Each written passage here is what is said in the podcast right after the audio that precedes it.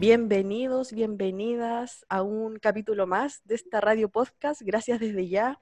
Hoy día tenemos una invitada eh, que a mí me emociona me entusiasma mucho. Estoy muy contenta hoy día de tener a, eh, esta persona. Es una mujer tremenda. No, la, no, no nos conocemos todavía en persona, pero ha sido espectacular conocerla desde las redes sociales.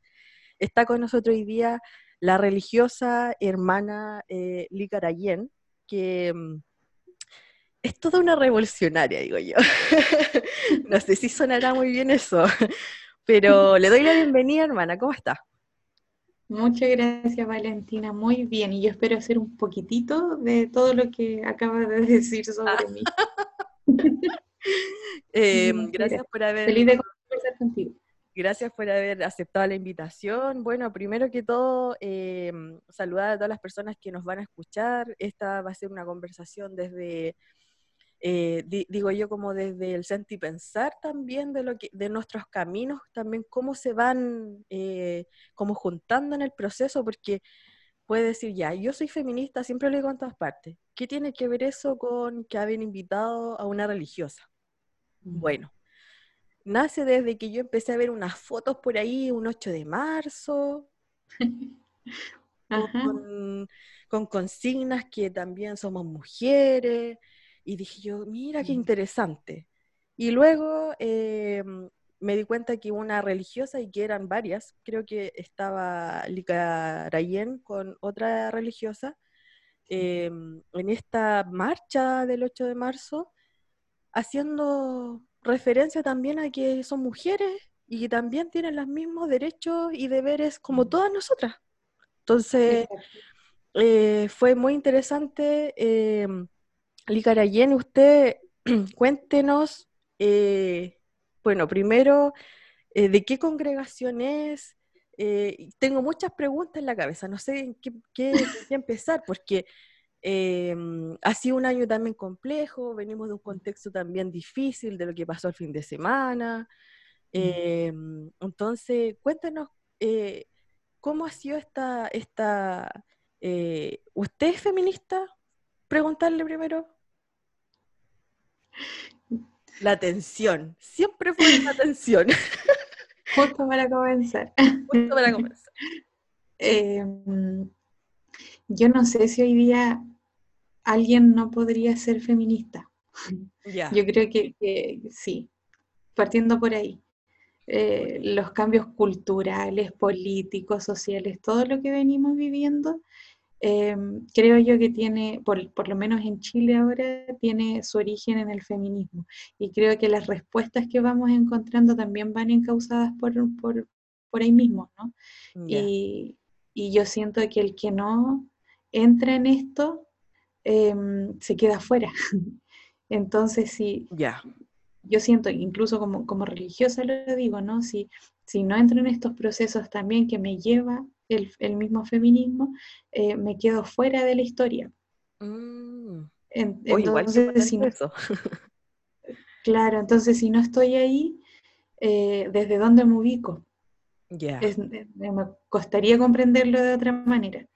Y, claro, a veces puede sonar dentro de la misma iglesia muy mm, violento para algunas personas que una religiosa o una laica o cualquier mujer se llame feminista por todos los mitos que hay detrás de, mm, esto, ¿no? Pero, pero yo creo que es una cuestión muy válida para mí, para muchas mujeres y que tiene que ver con la búsqueda de los derechos y, lo que nos corresponde como mujeres, ¿no? Dentro de una sociedad y dentro de la iglesia también. Entonces, mm.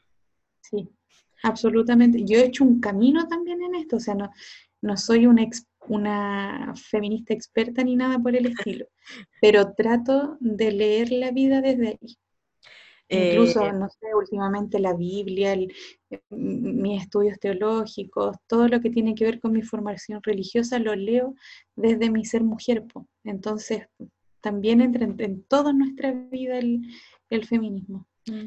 Licarayeño, usted, eh, e, eso mismo que está comentando, igual es interesante. Primero, que ¿qué posición tiene la iglesia cuando usted también se autodefine como feminista o que anda dentro también del movimiento? Porque Yo siempre digo esto, está la lucha feminista, está el movimiento feminista y están las feministas, que también tiene Mm. que ver, y ahí la teoría y un montón de cosas. Eh, ¿cuál es la posición de la iglesia también? Porque vemos una iglesia súper masculinizadora, patriarcal. Sí. ¿Cómo, la- cómo ven eso eh, Sí. en usted?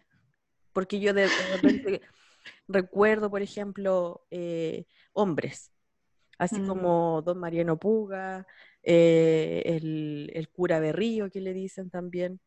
De ellos Mm. yo me acuerdo, bueno, Silva Enríquez también en su momento, que eran como muy eh, contrahegemónicos también para, para esta sociedad o, o para la hegemonía, digámoslo así.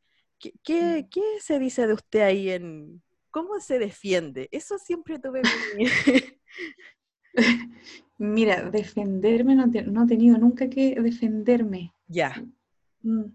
En ese sentido, en este sentido siempre me he sentido muy respetada. Primero por, por mi comunidad y, por la iglesia, o sea, por el contacto que tengo con, con la iglesia masculina, por decirlo de alguna manera. ujú, Nunca he tenido un problema, no, yo no ocuparía la palabra defenderme. ya, siento que puede llegar a ser eh, chocante para algunos porque, claro, como tú dices, estamos dentro de una iglesia que es, es patriarcal, que es muy machista todavía y que, y que también siento yo que va haciendo camino. ¿sí? El- los espacios que nosotras ocupamos dentro de la iglesia los tenemos que buscar y jugarnos la vida por eso, eh, por, por- por ocupar espacios que eh, históricamente han sido utilizados por, por hombres, ¿no? claro, Em, pero yo creo que la iglesia va haciendo camino también en esto, y porque la iglesia está dentro de, de un, de, un, de, la, de la historia misma, ¿no?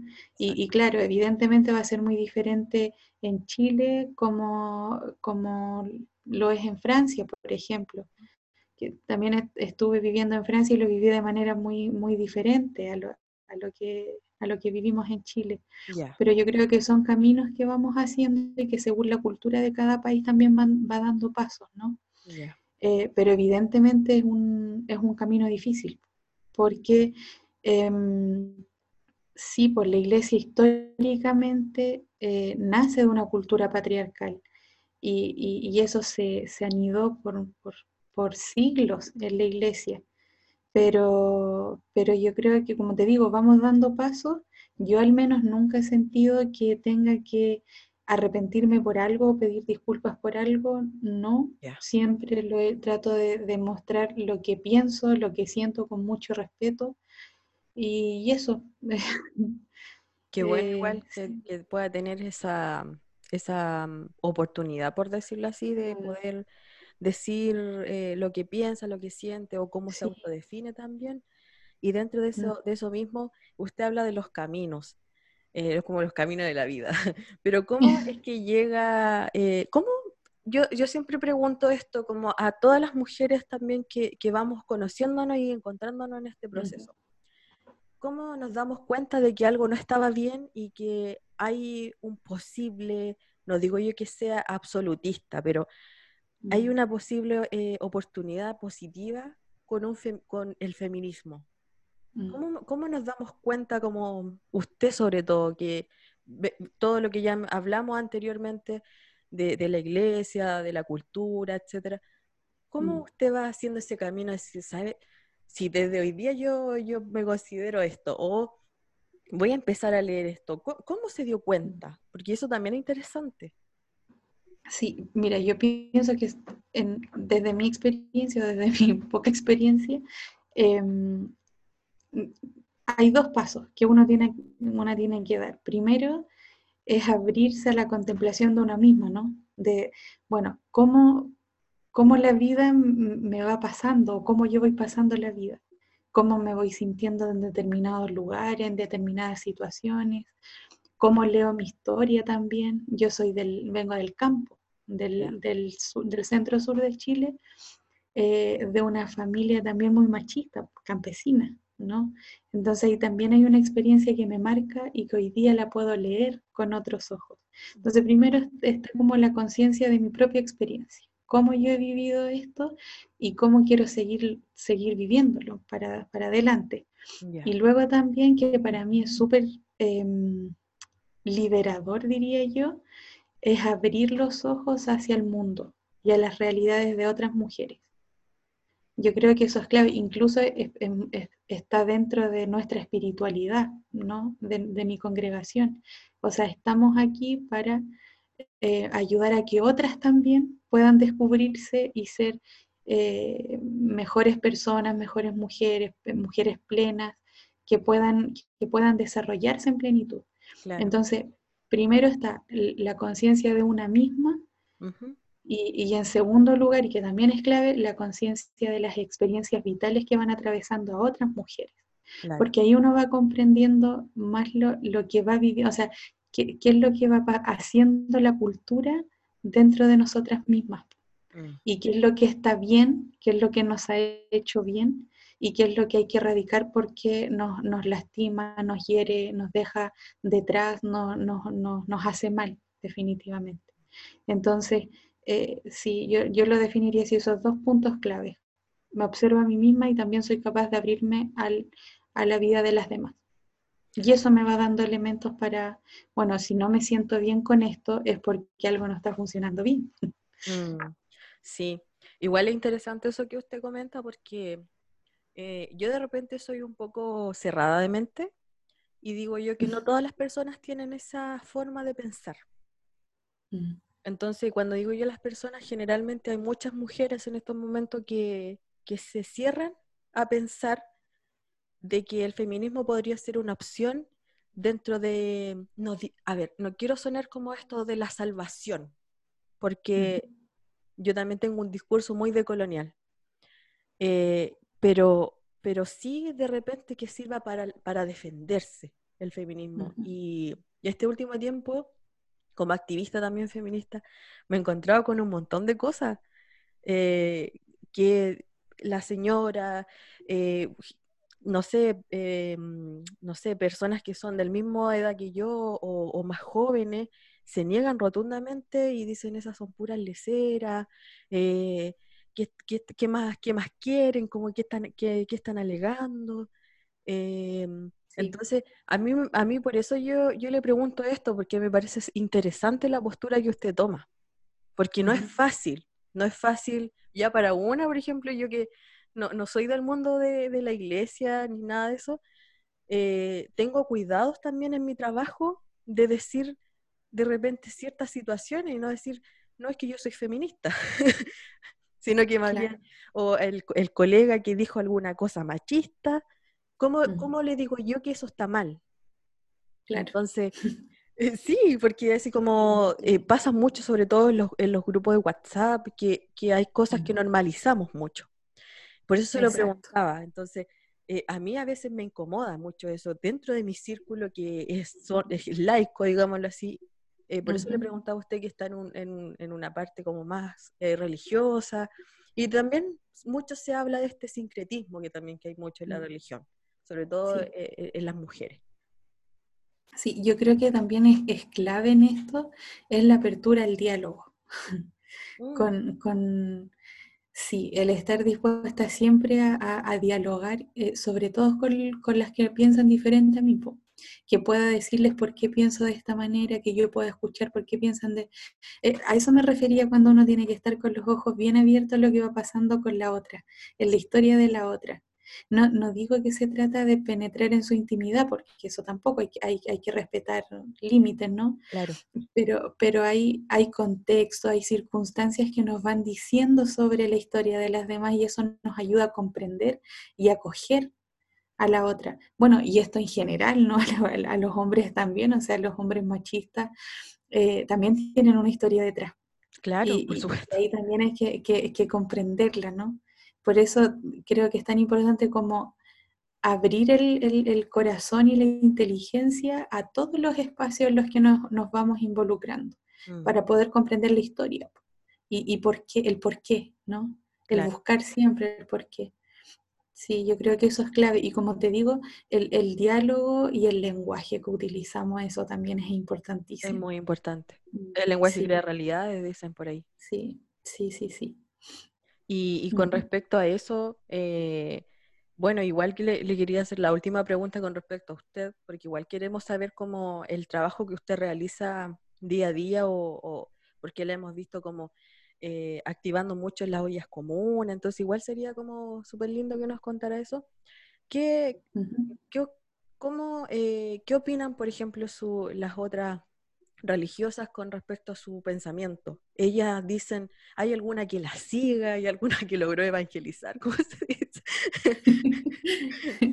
Sabes que eso es súper interesante, ¿vale? Y, y, que me pasa siempre, siempre me preguntan cosas parecidas con respecto a la comunidad, cómo lo siente la comunidad.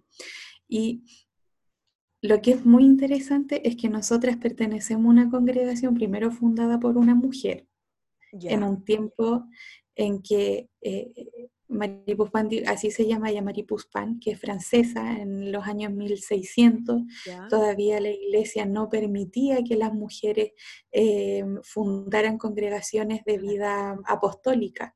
Es decir, la, mujer que decidía ser religiosa en ese tiempo tenía que ir a, una, a un claustro y ser monja.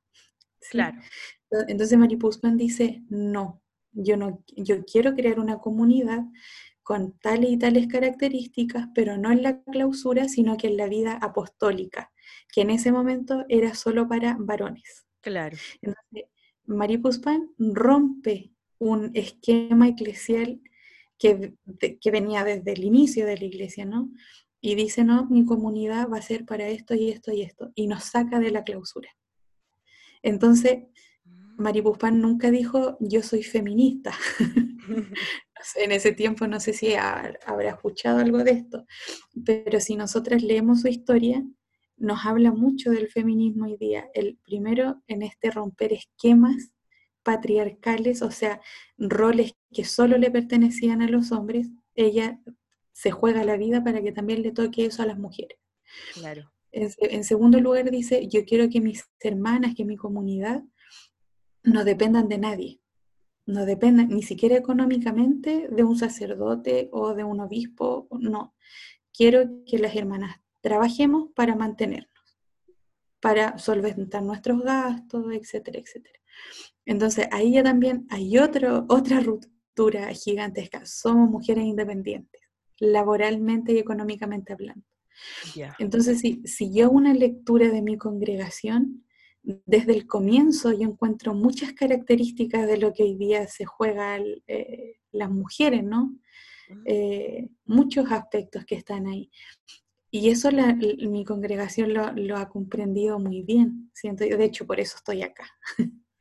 Entiendo. Sí. Y, y, claro, hay cuestiones de lenguaje que tal vez algunas hermanas son como más esquivas porque les da susto decir, no yo, no, yo no soy feminista, pero oye, si leamos nuestra historia, venimos de, de ahí, o sea, hay cosas del, del, feminismo que nosotras ya, sin saberlo, venimos viviendo y experimentando desde siempre. Entonces eso es clave. Entonces cuando yo entro en diálogo con la comunidad, ya. sale todo esto y logramos comprendernos en esto. Pero claro, hay que hacer un ejercicio justamente eh, en, conversar, en decir, miren, de esto se trata, nosotras vivimos esto otro, no estamos tan lejos de esto. Y sí, para nosotras la asamblea comunitaria, que es nuestro momento clave, eh, sirve para conversar sobre todos estos temas tan, tan importantes. O sea, mm. la vida comunitaria eh, no es solo la misión que realizamos, sino lo que se da dentro de nuestras casas que tiene que ver con la palabra, con, con, el, con el discurso, cómo yo me expreso, cómo yo me doy, cómo yo saco lo que siento y, y, y, lo otro, que es parte también de nuestra espiritualidad, es la libertad. o sea, cada una va encontrando los caminos por donde recorrer y en eso nos respetamos mucho. Sí, mucho, mucho. Sí, que, que igual me deja sorprendida, porque finalmente también me está rompiendo un esquema a mí como estando al otro lado de estar conociendo también cómo funciona un poco su comunidad mm. y, que igual a mí me parece de repente que estas cosas se tienen que saber. Sí, a mí también. Yo encuentro que hay, insisto, o sea, a mí me encanta la labor que hizo Mariano Puga, encuentro jugadísimo todo hasta el último día lo que dijo, lo que hizo. Eh, Silva Enrique lo mismo, eh, eh, otros curas también, pero siempre yo pensaba en mi cabeza, pero ¿y dónde están las mujeres que se dedican a la religión? ¿Por qué mm. siempre se deja al lado, de lado? Mm. Siendo que yo sé que hay muchas que hacen una, una labor que es igual o mejor que la que hicieron ellos, y con declaraciones sumamente políticas, éticas, que es contrahegemónicas, como también se dice. Y claro, digo yo, estas cosas se tienen que saber, por eso también de alguna forma yo, yo quise invitarla a, conversar, porque es importante que se sepan estos tipos de, más allá de la religión, más allá de que eh, la creencia de cada una. Creo yo que en este mundo cabemos todos, siempre digo yo, sí. Hay, hay espacios para todos, el, eh, muchas veces el universo es tan abundante, mm. todo, todo es tan abundante, pero no hay espacio Siempre digo yo eso, como que ahí me pongo el límite. No hay espacio para las personas que piensan nazi. No, eso, eso, ahí, ahí llega mi, mi límite. Ahí como sí, no. Pero todas las demás personas podemos vivir y tenemos que tener el espacio y se tiene que reconocer. Eh, y, qué, y qué maravilloso, igual que usted puede hacer eso, porque yo, yo me acordaba adelante, yo estaba hablando con mi hermano y yo le decía que iba a estar con usted y todo el tema. me decía, tengo que hacer una entrevista buena entonces, como preparada. Porque, con mi hermano siempre fuimos a los colegios católicos. Yo estudié en la congregación de, de los Sagrados Corazones de Jesús y de María. y, y siempre estuvimos a la par monjitas. Siempre ellas eran las que nos guiaban.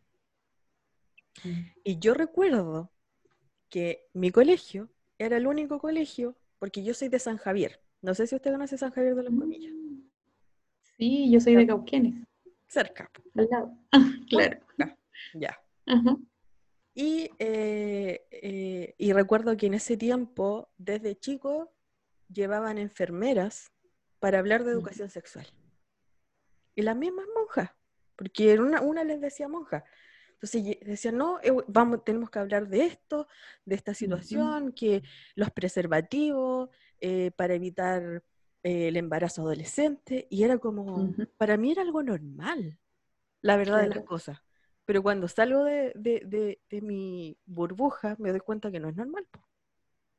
Entonces, y dije yo en ese momento, que heavy no haber reconocido la labor que hacían ellas porque eran mujeres ya bien adultas en ese entonces.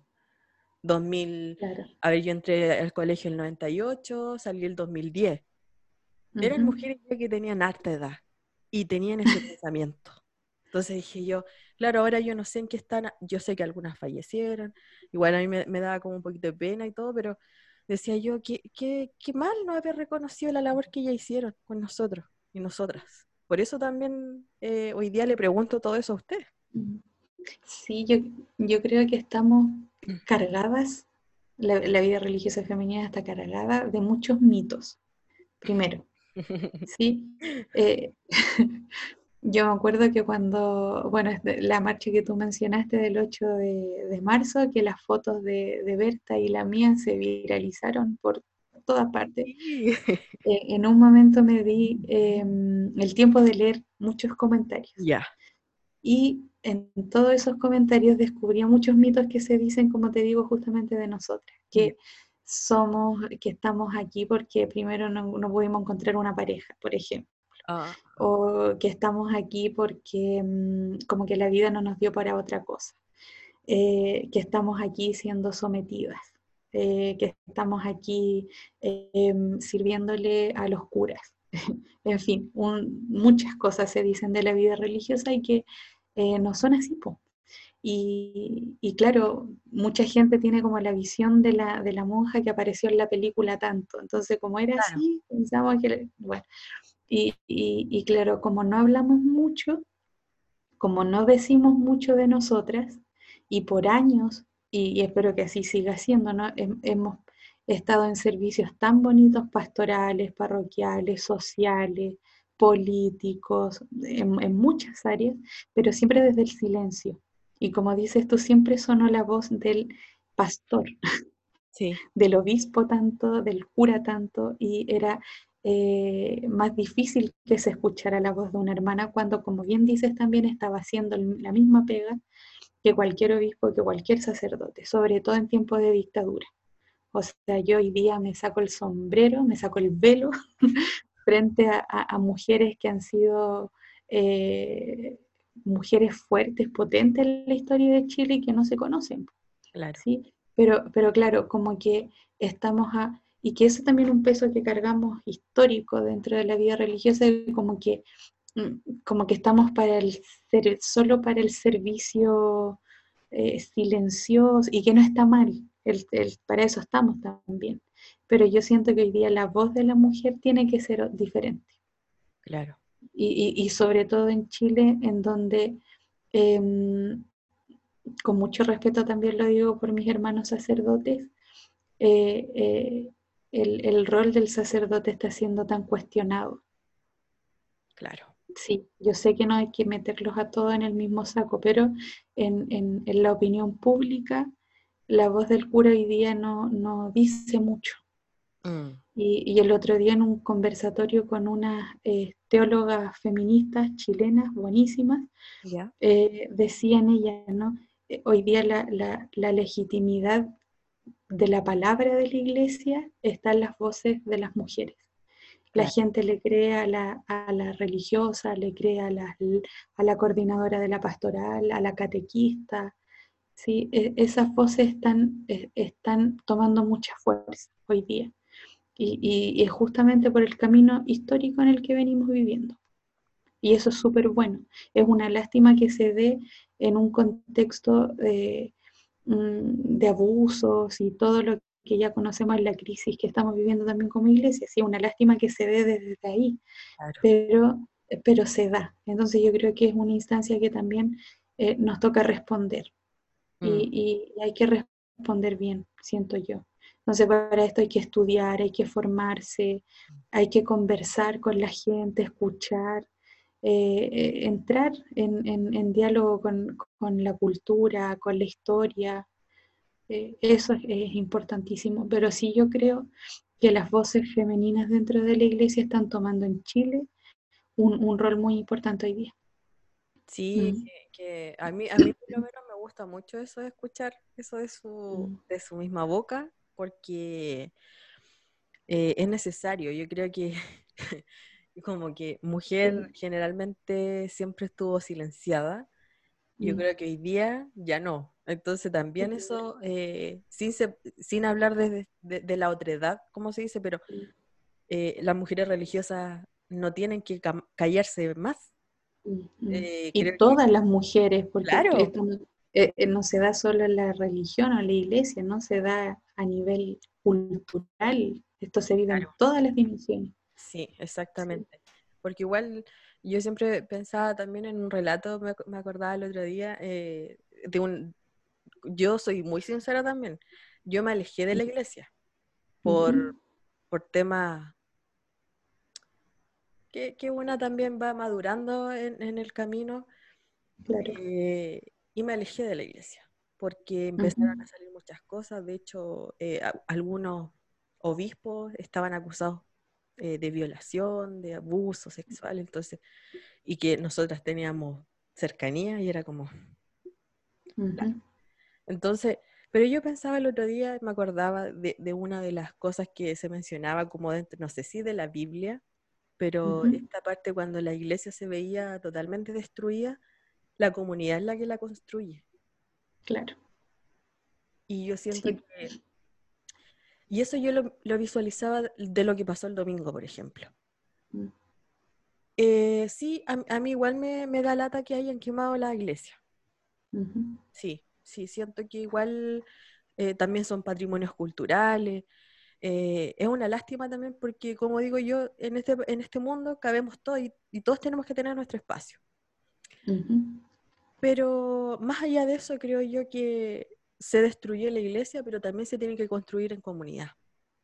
Yo creo que esa también siempre digo yo, es como que se tiene que hacer desde esa labor, como desde, ya ok, se quemó esto, ¿qué vamos a hacer? Hay que tratar de, de, construir de nuevo la iglesia, pues sí, eh, como igual el otro día leía a un, un Twitter que usted colocó, socializó, que era como un, de un Ignacio, no sé quién será, pero decía... Un dominico.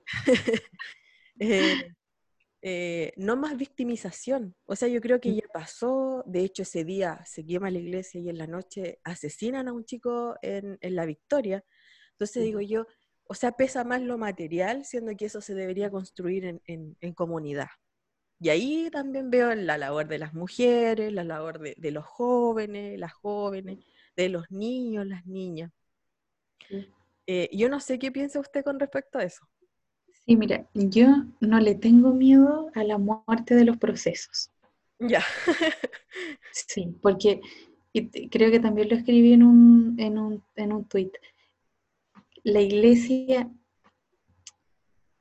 a ver, la iglesia no, no, en su fundamento está anclada en el misterio de la muerte y la resurrección. Exacto.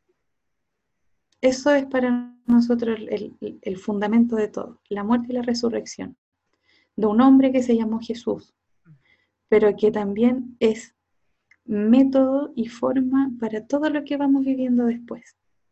Entonces yo siento que hay muchas cosas, muchas formas a las que la iglesia tiene que morir. Y tenemos que matarlas y pisotearlas. Mm. Y ojo, no es el fundamento, no es Jesús de Nazaret, el pobre de Nazaret, mm. sino son las formas que hemos creado, encasillado en la figura de Jesús y en la figura de hacer comunidad, en, cómo nos relacionamos entre, entre todos. Eh, hay, hay formas que hay que eliminar y que hay que matarlas. Y cuando uno mata un proceso, una forma, da paso a la vida a la resurrección, a que algo nuevo surja, a que, a que la vida florezca en el fondo. Es como nuestros procesos personales también, o sea, nosotras como mujeres vamos matando muchas cosas de nosotras para darle espacio a la vida que viene a, dar, a, regalarnos, a regalarnos nuevas posibilidades para mirar, mirarnos a nosotras y mirar la vida y ser felices en el fondo, mujeres plenas, ¿no? Que es lo que buscamos. Entonces a mí no me da miedo el, matar procesos y matar formas que hay que eliminar. Y de hecho es clave hacer eso, por otro lado. Sí. Y, con, relación a lo que pasó el, en, el domingo con estas dos iglesias, justamente Nacho ya lo decía, en Chile no hay persecución a los cristianos y cristianas. No hay, no, e-, esas iglesias no se quemaron porque la gente no quiera, la, el, cristianismo quiera perseguirnos a nosotros, eh, las cristianas de Chile. Como dijo por ahí también entiendo Bolsonaro, ¿no? ¿no? No se trata de eso, yo creo que es más profundo el análisis que hay que hacer de, esa quema, si es que lo puedo leer desde algunas perspectivas, porque yo creo que no se puede leer hoy día sin una investigación profunda de lo que pasó. Pero a ver, ¿Qué entiendo yo de esto? Hay un, sistema eclesial que no funcionó, que hizo daño, que cometió delitos, que tienen que ser castigados, de los que hay que hablar con claridad y, con verdad delante de la gente, sobre todo para sanar heridas profundas de los que fueron violentados y los que fueron víctimas. Eso por una parte. Pero yo siento que eso es lo que está siendo castigado hoy día por la opinión, opinión pública en Chile. Mm no la iglesia en su base, en, su, en su mm, estructura más, más, más, propia, que es la comunidad de, la capilla tanto, del sector tanto, porque yo, y Nacho también lo decía en, el, en, el, en su tweet, yo cuando voy a Plaza Dignidad a manifestarme con mis hermanos curas, con mis hermanos y hermanas laicas, nunca he sentido una agresión. Mm, claro. Nunca. ¿sí? Y, y eso yo creo que cuesta entenderlo de repente, ¿no? Entonces, por eso te digo, la iglesia no está siendo perseguida en su base. Hay, hay un estilo eclesial, una forma que hoy día ya no encaja con la historia que estamos viviendo. y mm. que hay que erradicar, como te decía, hay que matarlo para darle espacio a una, a una nueva vida y que eso la va a hacer, la, va a florecer desde la vida comunitaria, pienso yo. Eh, desde el diálogo, desde, desde, la, mm, sí, desde la búsqueda en común de lo que queremos construir eh, todos y todas. Eh, pero lo que hoy día hay que, como, y, lo, insisto en esto, lo que está siendo castigado, y porque de hecho tiene que ser castigado, son los abusos y la, y la crisis que estamos viviendo desde ahí, en la iglesia. Exacto. Porque lo hemos hecho mal. Mm. Y, en, y, en, eso tenemos que ser realistas. Los, lo hemos hecho muy mal. Como iglesia al enfrentar el tema de los abusos. ¿Sí? En todas las dimensiones. Y ahora, a ya uno o dos años de la visita del Papa Francisco a Chile, lo seguimos haciendo mal porque no hemos aprendido todavía cómo enfrentar este tipo de, situación. Queremos seguir aferrándonos a que somos perfectos y perfectas, que, no hacemos, que lo hacemos todo bien y que tenemos la verdad, pero no es así. Mm. Entonces yo creo que el primer ejercicio es humildad y reconocer de que no lo hemos hecho bien, pues no hemos estado con las víctimas, no hemos acompañado a las víctimas. ¿Y, cómo reconozco esto? Y lo digo con, con mucha pena también, cuando, por ejemplo, se queman estas dos iglesias y a la media hora después aparece un, video del arzobispo de Santiago eh, condenando estos hechos y que me parece muy bien. Yo también los condeno. Eh, eh, lo que pasó, ¿no?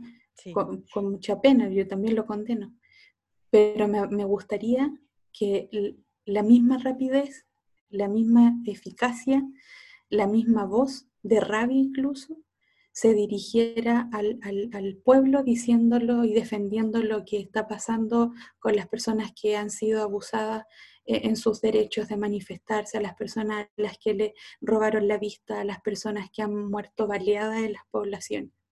Me gustaría, me gustaría que esas mismas personas, los obispos en Chile, eh, reaccionaran de la, misma, de la misma manera, con la misma fuerza, ¿no? Claro y que no, nos estemos defendiendo siempre nosotros mismos y mirándonos nuestro ombligo, porque hoy día no, no estamos, no, es que no vinimos para eso. Claro. Sí, porque se, aleja totalmente esta vivencia, ¿no es cierto?, de lo que se habla de, de, Jesús, que es totalmente contrario. Bueno, contrario. Lo, lo conocí yo también, contrario a todo lo que hacía y todo lo que se hace ahora y que se hacía antes. Entonces, digo yo, eh, pero si son seguidores de algo, son mm, seguidores de, una, de una Biblia que se habla del Nuevo Testamento, ¿cómo no, no colocan en práctica también esa situación eh, de los abusos? Decir, no más mm. abusos, abusos, no más violaciones, no más violación a los derechos humanos. Entonces, eh, la, claro, como, como dice usted, condenar obviamente lo que pasó en la iglesia, que a mí, a mí, también me, me dio por condenar porque Después, horas después, sale que había un detenido que era de la Armada. Claro. Entonces ahí se me cae también un poco ese rollo de que eh, sí, la iglesia eh, está, en una crisis y hay, pero más que eso, no sé, yo lo dudo, de repente dudo de muchas cosas, porque yo le, lo comentaba el otro día, yo le decía, si la gente realmente estuviera enojada con, con el tema de la iglesia, que ya no quisiera más, hubiesen quemado la, catedral. Y eso lo digo muy, muy de acá. Si realmente hubiese pasado algo, va la gente y quema la catedral, quema todo a nivel nacional. ¿Qué pasó? Quemó esto que era de, los encima de, carabineros. Creo una. Entonces, sí. Ya. Chile está pasando por un momento muy complejo. Por digo que es importante, bueno, uno puede ser, hacer mil análisis, pero es importante también escuchar qué, va, qué, qué nos va a mostrar la investigación. Bueno, si se hace una, una buena investigación también. pero, pero, pero sí hay que estar, hay que estar más atentos a, eso. Pero sí, yo creo que la iglesia no, no, no ya basta de, de, de, hacerse la víctima en, en estos aspectos y, y hacer lo que nos corresponde hacer. Mm. a lo que estamos llamados y llamados. Que es estar con la gente. De eso se eh, trata. Hermana Licarayen, eh, bueno, y, yo creo que igual se nos pasó el tiempo volando. Parece que sí. Igual por, alargarnos un poquito, pero no. Eh, nos pudiera contar cortos, como usted quiera, eh, el trabajo que usted realiza actualmente, en no sé dónde, eh, dónde, cuándo, a qué horas. Sí, bueno, yo vivo en, la comunidad de Santiago, centro, porque tenemos otra comunidad en San Joaquín, cerca de, la legua, por ahí. Pero yo estoy en la comunidad del centro. Em, en este momento yo doy clases de religión en un colegio que está en Putaendo, en San Felipe, Putaendo, ladito. Y como nos llevó la pandemia, esos dos días de la semana que trabajo en el colegio lo he hecho vía Zoom o por internet. Sí, eso por una parte, porque tenemos que trabajar. Ya te decía adelante que nosotros dependemos de nuestro trabajo. Y por otro lado, después de, haber pasado por una parálisis eh, del miedo, de muchas cosas, eh, por la pandemia también, em, preocupándonos por nuestra hermana mayor que vive con nosotras también, de cuidarla, de no contagiarse, etc. Eh, pasamos como dos o tres meses muy encerradas y, y, eso bueno, yo creo que fue como lo, mejor que pudimos hacer en el momento, o sea, reaccionamos de esa manera y ya se dio. Yo creo que a todo Chile le pasó y a todo el mundo le pasó que hizo lo que pudo en, ese momento. Y después eh, nos dimos cuenta en una, en una, una hermana se dio cuenta de que en el Museo Salvador Allende, en el, en el barrio República, había una olla común. Y la gente estaba trabajando afuera, no, no entraba al museo a trabajar, sino que se instalaba eh, a las afueras, entonces era muy visible hacia la calle. Y la hermana nos contó esto y nos empezamos ahí en ese momento de ver a la gente reaccionando para dar respuesta a las necesidades urgentes de los vecinos y vecinas, eh, y nosotras encerradas. Eso nos cuestionó mucho. ¿Y cómo, qué, vamos a hacer nosotras? Y bueno, con esta hermana un día fuimos, hablamos con la coordinadora del, eh, de, la olla y le pedimos integrarnos. nos miraron un poco raro al, principio, eh, pero siempre con mucho cariño, sí. Eh, ha sido muy bonito. Y bueno, de ahí que estamos trabajando con ellos, ayudando en lo que podemos. yo voy jueves y domingo a la olla. Nuestra casa sirve ahora como eh, lugar de acopio, de bodega. Em, entonces tenemos una parte de la casa con muchas cosas de comida que nos llegan acá. Em, y empezamos a relacionarnos con una gente que no conocíamos, viviendo en el mismo sector, en el mismo barrio. Y, bueno, está el, el, comedor, Margarita Ancacoy se llama, en honor a, Margarita, quien fue eh, asesinada acá en el, barrio hace un tiempo. Y, nos coordinamos con ellos. y que yo creo que, Valentina, ahí está la clave de la iglesia hoy día. No es que yo sienta que somos modelos de nada, pero yo creo que lo importante es reconocer que hoy día no, no se trata de que nosotros organicemos a la gente la gente tiene la capacidad de organizarse, de, organizarse, de, convocarse, de trabajar eh, eh, juntos, juntas. Entonces, ¿qué, ¿cuál es la opción nuestra? Llegar y acompañar lo que la gente va haciendo. Mm. Porque yo no soy capaz, y, y en esto yo admiro profundamente a las chiquillas que organizan la olla, porque yo no sería capaz de mantener algo como lo hacen ellas hoy día sí, y son mujeres, pero fabulosas, eh, geniales. Una capacidad de perseverar con, 160 almuerzos cada, cada día y, lo que eso significa, ¿no? Además parecemos gitanas porque nos vamos cambiando de un lugar a otro. Estamos un tiempo en un lugar, después nos cambiamos a otro. Pero ahí nos vamos buscando, ¿no? Y nos vamos acompañando en el, en el, en el camino. Y, y claro, eso nos ha llevado también a, conversar, a entrar en contacto, en relacionarnos con la gente del barrio. Los que, primero los, voluntarios y voluntarias que llegan a cocinar, eh, nosotras cocinamos. Hay otro grupo de voluntarios que, son los que reparten. porque hay gente, por ejemplo, la gente en situación de calle se le va a dejar el, almuerzo a su lugar, ¿no? También previniendo que se armen aglomeraciones en lugares fuera de, la, olla. Entonces ahí tratamos de resguardarnos mucho. Y, hay mucha gente que trabaja en esto. Y esto es precioso porque nos podemos poner en contacto con realidades que antes nos parecían absolutamente extrañas. Eh, con, los chiquillos de, no sé si puedo decir esto, con los, chiquillos que viven en, una toma, por ejemplo. Eh, sí, ha sido, o sea, con gente que antes capaz que no me, si los veía en la calle no me llamaba la atención. Claro. Y hoy día es gente que es parte de nosotras. Sí. Ahora vamos a la, a la, plaza y nos saludamos, hemos, eh, eh, hemos podido participar en, la, en, la, en, las actividades que se van haciendo por, por el, el, plebiscito de este domingo. Em, ¿no? Es, eso, ¿no? Establecer, esta, eh, entablar un diálogo importante con la gente y con lo que va viviendo en este momento de la historia. Mm. Y la olla para mí ha sido esa posibilidad. Y también para reconocer y valorar eh, la historia de, los que me voy encontrando ahí, pues que son historias maravillosas, ¿no? Y, eso es clave también para entender el, cómo se mueve el mundo finalmente. Mm. Mm. Claro, y me quedo con las palabras de usted cuando decía al principio, eh, si no nos vamos acomodando en este camino, quedamos fuera.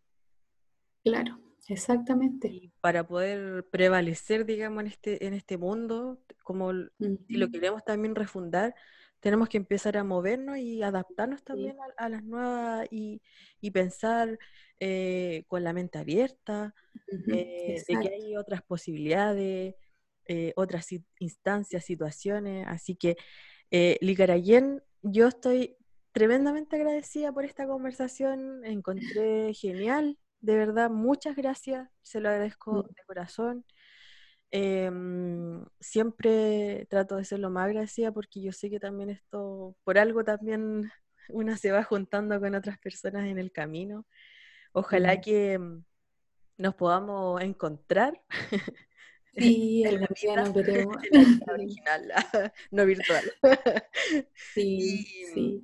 Así que agradecía y alguna palabra, frase, alguna invitación que quiera hacer como para finalizar este mm, programa.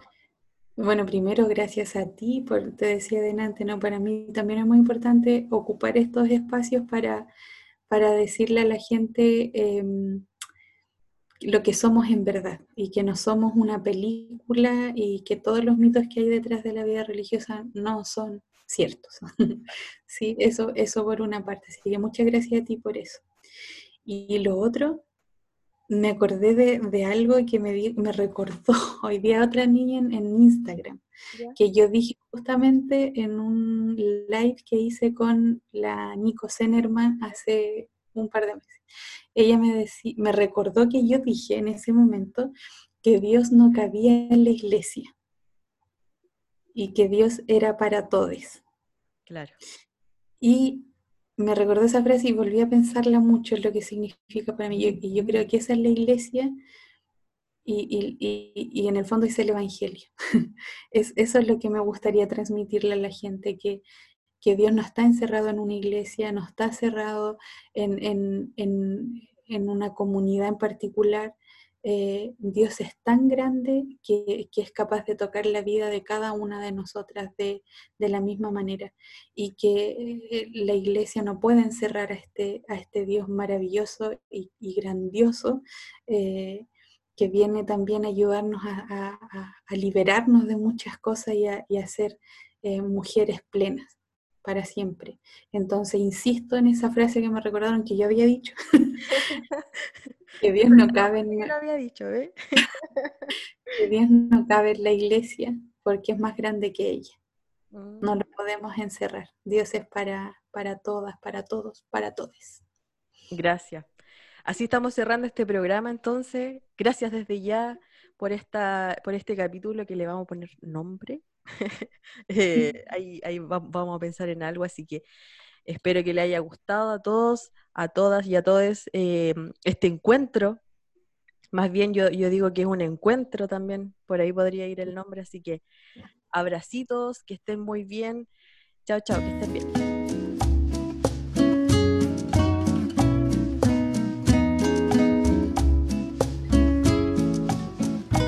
En el canto de las olas encontré un rumor de luz.